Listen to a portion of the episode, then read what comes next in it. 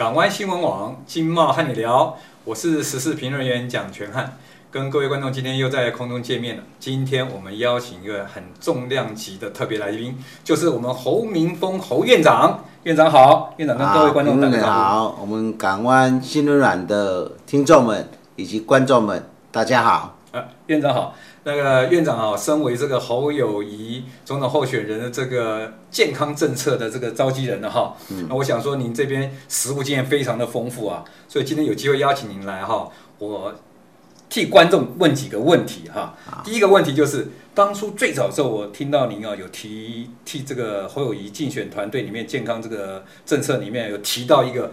这个八十岁以上的这个老年人哦，不需要这个八十量表。我不知道当初你们的评估是什么样的一个角度去看这件事情啊？我想有关侯友的医疗的政策是一个团队啊，这个团队啊，包括了我们的柯志恩，也包括了我们的啊苏清泉，也包括了啊蔡明忠，还包括了我们陈一鸣。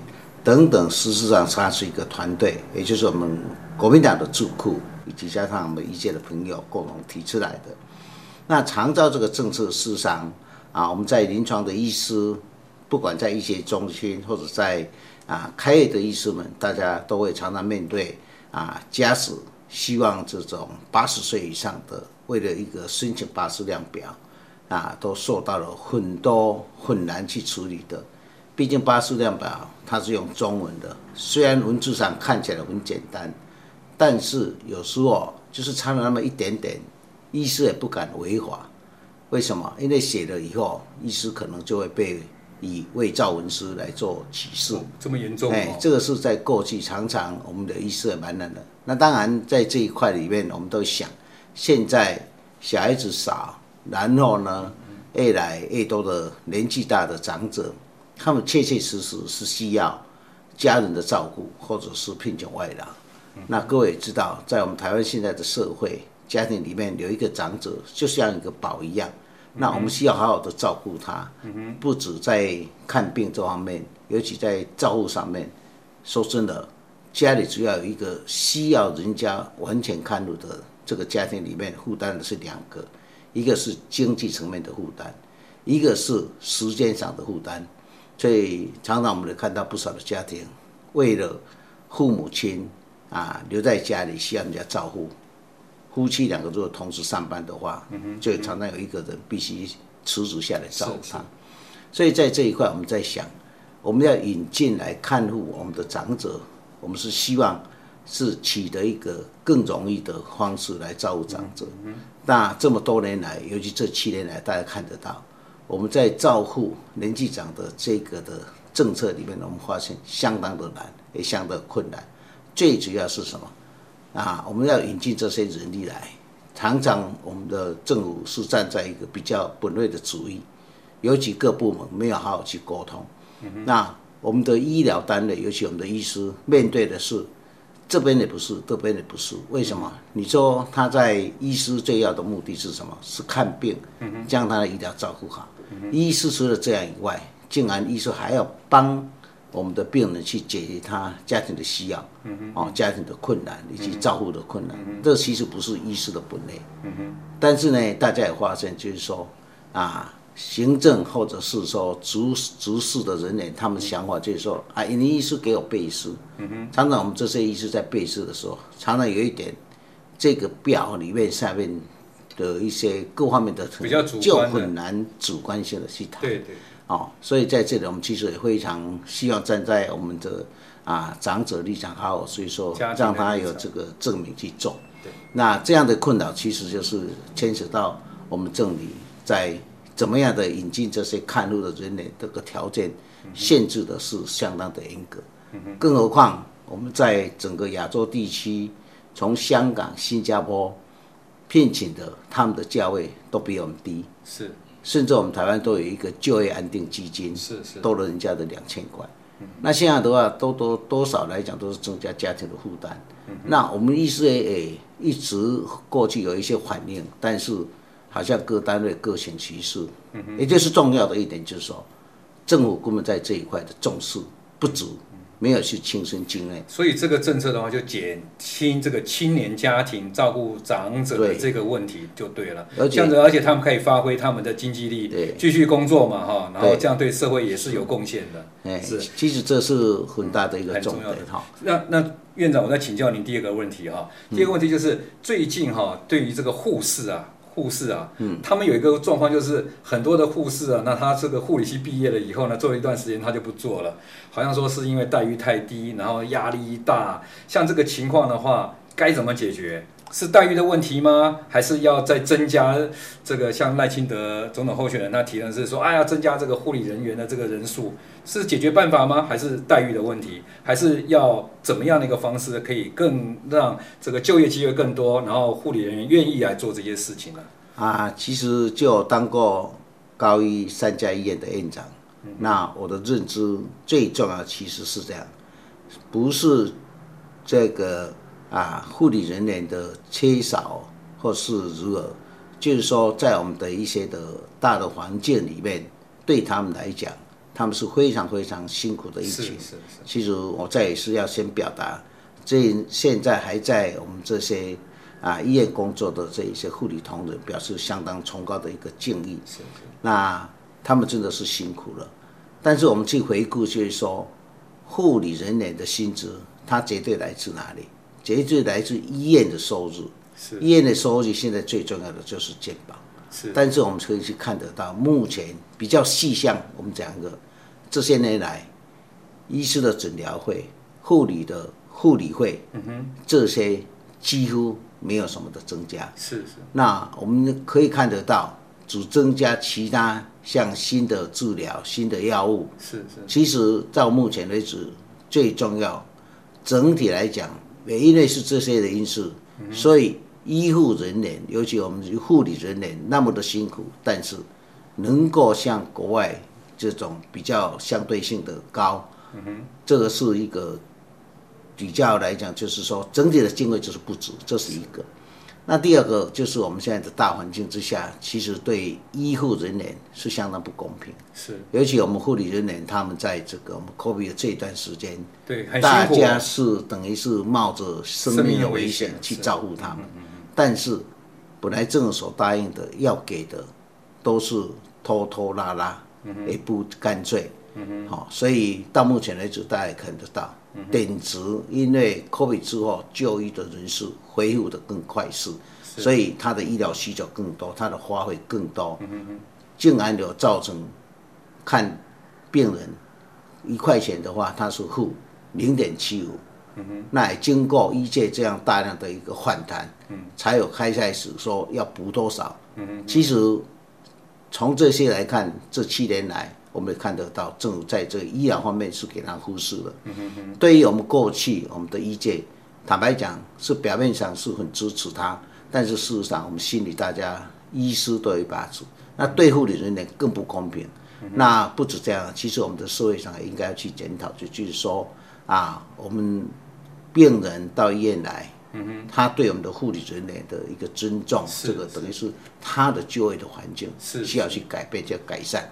但是要改善或者是品质，要让对他一定要什么，一定要增加经费。嗯哼，所以也因为这样子，我们认为不止这些经，还有其他的经费。嗯，对我们的整个的医疗的这些就是工作人员，不只只有。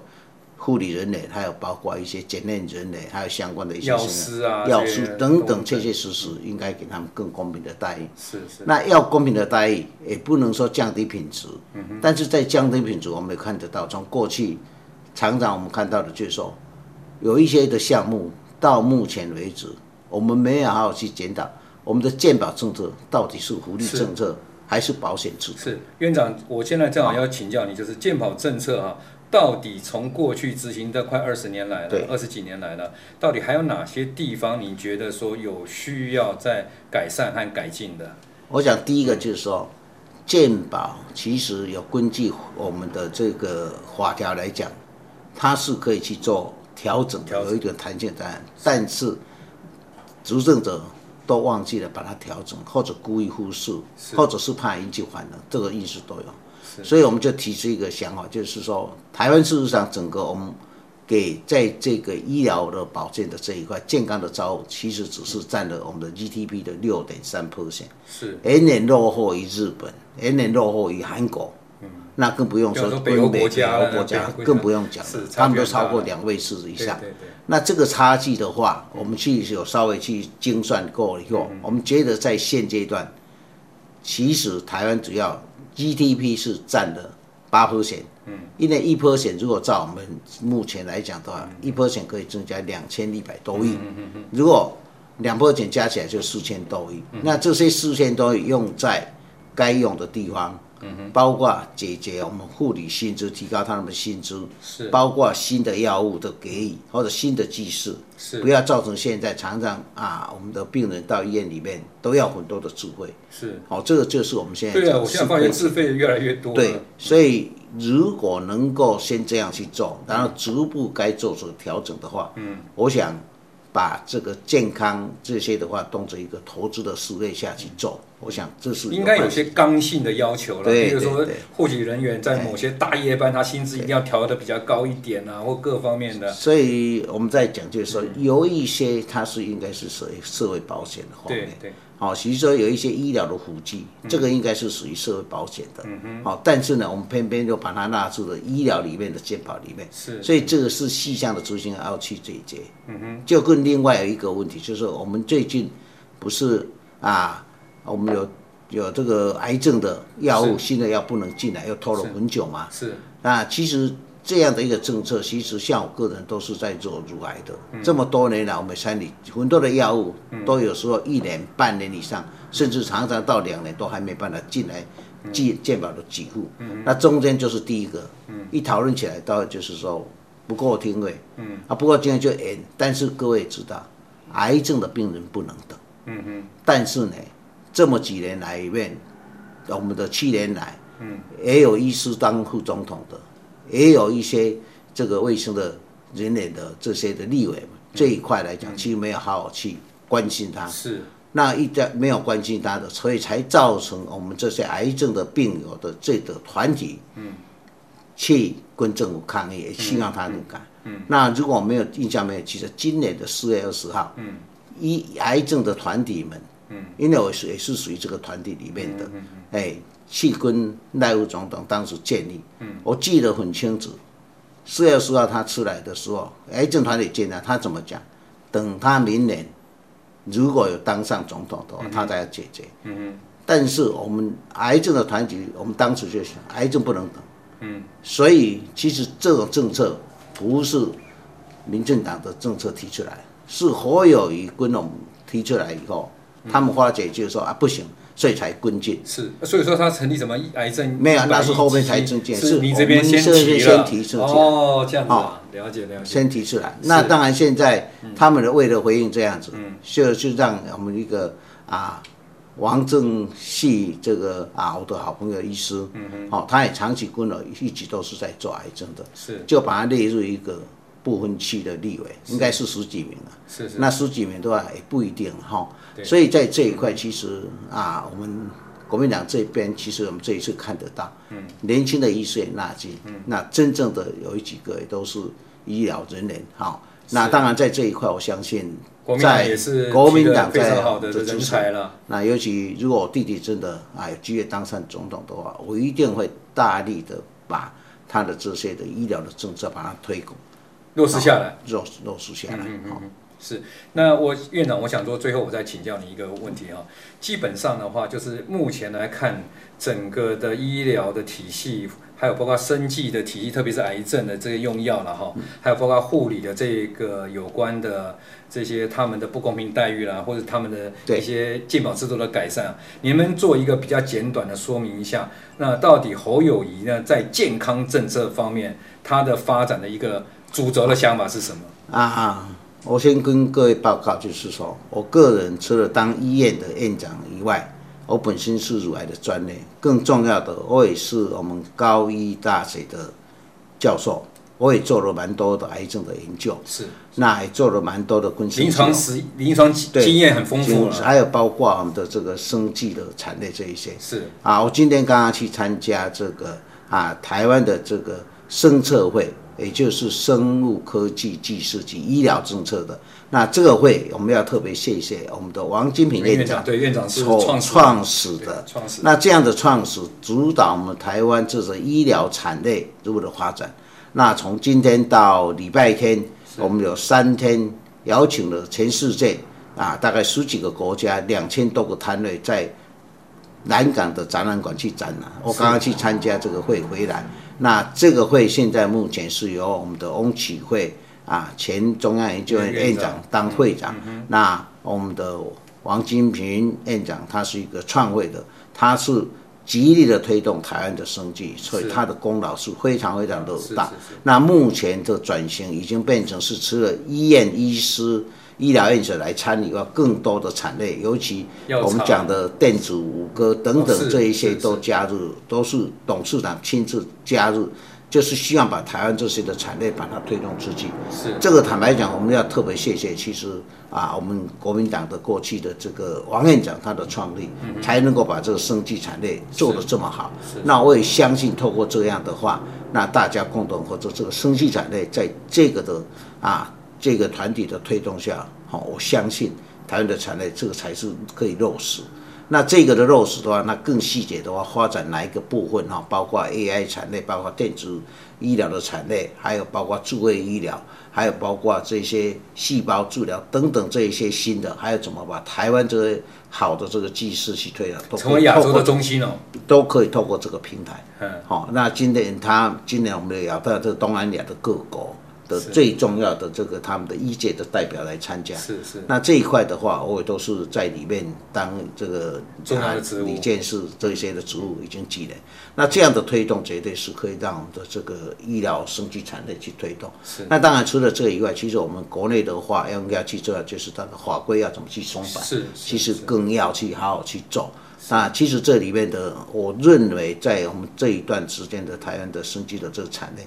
最大的工程是我们的王金平院长，是，是，那这个单位确实是值得我们希望用民间的这个力量结合所有的产业去推动。是，好，我在这里跟大家。谢谢谢谢谢谢院长今天这么呃深入浅出的哈，将这个呃侯友谊侯总统候选人他所提出的这个呃这个产业政策啊，做那么一个深入浅出的说明，那也让大家了解到。明年有可能是我们台湾健康政策产业的一个大转型，那也希望说，在这个我们侯院长以及国民党的这个所谓的医疗团队专业的这个智库啊，所推动的这个政策呢，能够落实下来，让我们台湾的这个医疗产业的发展走上更健康、更国际的这一个道路上面。再次谢谢我们的侯院长，谢谢，也谢谢各位观众今天的参与。